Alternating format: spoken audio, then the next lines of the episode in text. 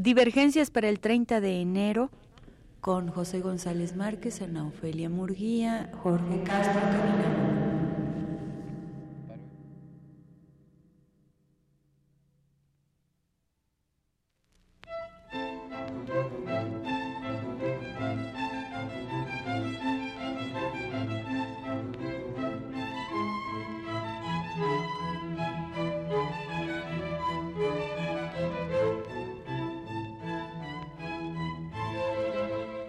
Divergencias.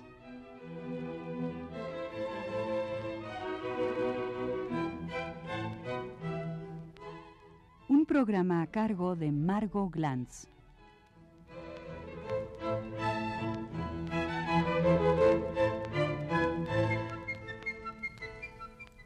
Los relatos que conservan la vitalidad.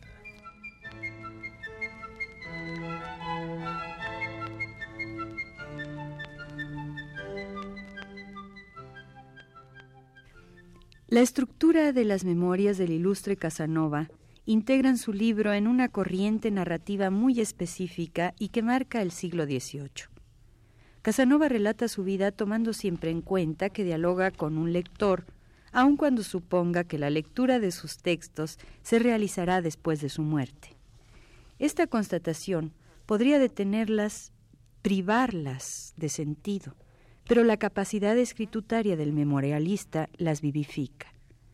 Al aludir constantemente a su lector, Casanova organiza su vida a la manera de los relatos tradicionales del siglo en que vivió y que ha seguido de muy cerca la modalidad que replanteará Las Mil y Una Noches, texto traducido al francés hacia 1704 por Galán. La forma de espiral es clásica, es decir, un cuento engendra otro cuento que es contado por otro relator y así hasta el infinito. Pero ese infinito nos hace regresar siempre a la primera relatora, Sherezada, la que cuenta noche tras noche para no morir. Casanova es el único relator, y su único interlocutor es el lector con quien dialoga, pero la hilación de cuentos que él determina y su carácter de protagonista eterno le dan un sentido especial a su literatura. Esta no deja de tener un elemento semejante a Las mil y una noches. Los personajes siempre cambian y siempre es el mismo quien relata. Sherezada cuenta que otros cuentan.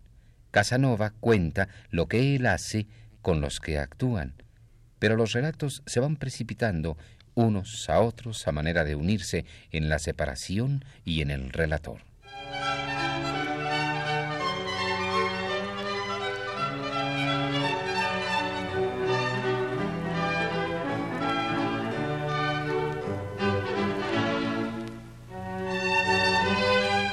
Casanova escribe sus memorias en un intento por regresar a la vida y coloca al lector como el único capacitado para devolvérsela cuando relea lo que Casanova escribe y relate constantemente. De esta manera, un libro de memorias, que por otra parte es un género muy cultivado en ese siglo, se convierte en una obra cercana a la ficción. Casi se puede decir que cada relato es un cuento aparte, y como tal puede ser leído, como puede leerse un cuento del Decamerón, de las Mil y Una Noches, o de los cuentos de Canterbury, sin que el conjunto se altere, aunque la hilación en espiral organiza el conjunto y le dé también su sentido enriquecido. Aquí el de aquilatar una vida de aventuras y de andanzas y también de soledad. Para dar idea de lo que propongo, inserta un relato que se refiere a la primera juventud de Casanova. Tendrá aproximadamente 16 años y que suelto tiene sentido, aunque su final de pábulo a los relatos que siguen, explicando así la vida accidentada del protagonista. El relato, por otra parte, lleva un título como lo llevan cada uno de los cuentos de Sherezada. Una noche desgraciada. Me enamoro de dos hermanas y olvido a Ángela. Mi respuesta lo enfureció tanto que tres o cuatro días después logró obtener de mi abuela permiso para entrar a mi recámara muy temprano por la mañana, antes de que me despertara, y acercándose a mi cama, sobre la punta de los pies, con un afilado par de tijeras, cortó despiadadamente todo el pelo que estaba sobre mi frente de oreja a oreja. Mi hermano Francisco estaba en el cuarto vecino y lo vio, pero no se interpuso y se sintió feliz de mi desgracia. Usaba peluca y estaba celoso de mi hermosa cabeza y de mi pelo.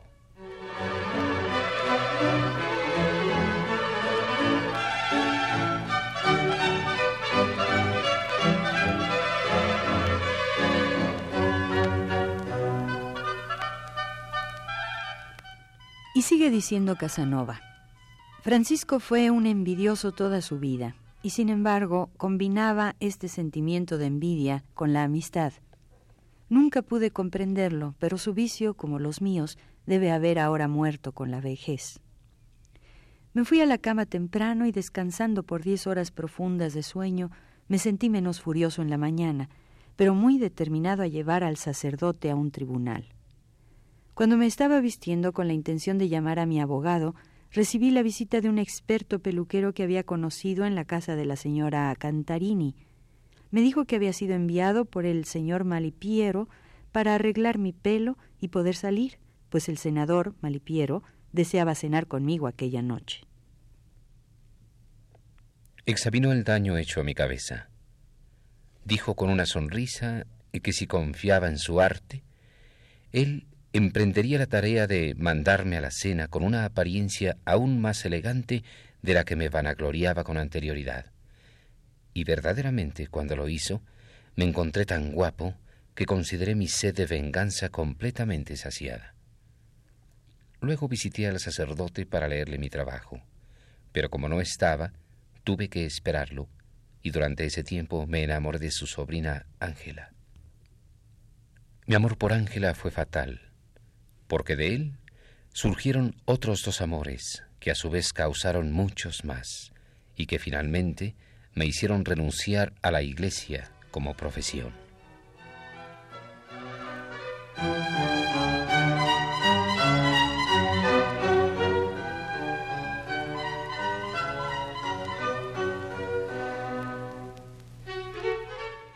El último párrafo transcrito define literalmente el tipo de relato que engendra otro relato, generalmente de tipo amoroso, o por lo menos con una anécdota donde resalta el esquema amoroso.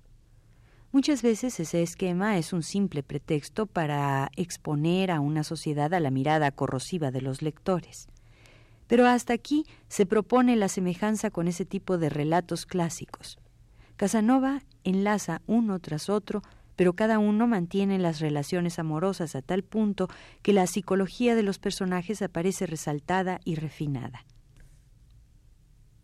Es más, los personajes que pueblan sus relatos son verdaderos y están sacados de la realidad, una realidad que parecería una continua exageración si no se contara con una serie de testimonios que sitúan al presuntuoso don Juan en el centro de las aventuras que relata. Más de 700 cartas amorosas fueron encontradas entre los papeles del caballero en su última morada, y muchos de los datos por ellas consignadas son incluidos textualmente en sus memorias. Estas cartas, perfectamente conservadas en papel ligeramente amarillento, provienen de Venecia, París, Roma, Praga, Bayreuth, La Haya, Génova, Fiume, Trieste y muchas veces se dirigen simplemente a la lista de correos. No solo sus amores, sino sus andanzas, explicados con lujo de detalles en las páginas que el caballero redactara con tanta paciencia, dedicación y nostalgia. Muchas de las cartas aparecen escritas con una bella letra cuidada, ordenada, aristócrata. Otras están en papeles sueltos, en pedazos de servilleta o de papel corriente, mal escritos, con pésima ortografía, pero siempre con apasionamiento.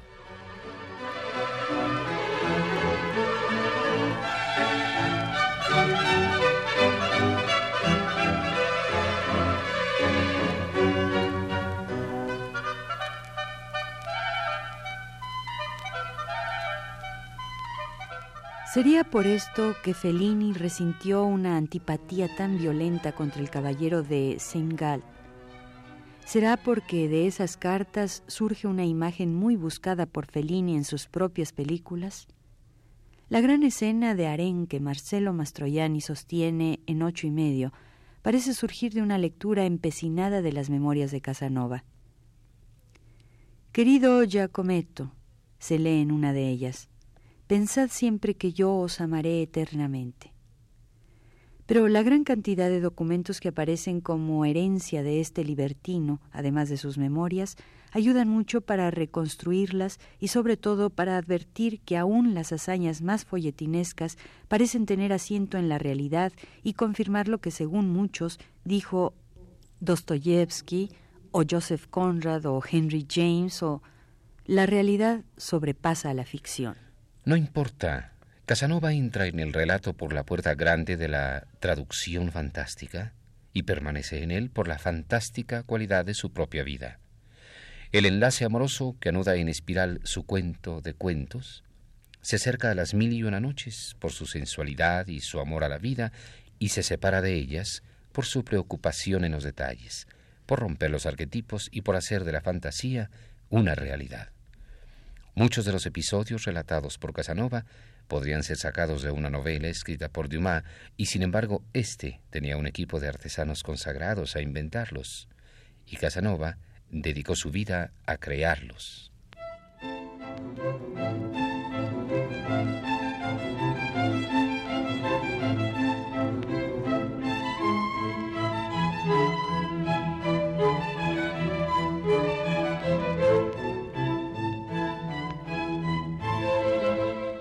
Divergencias.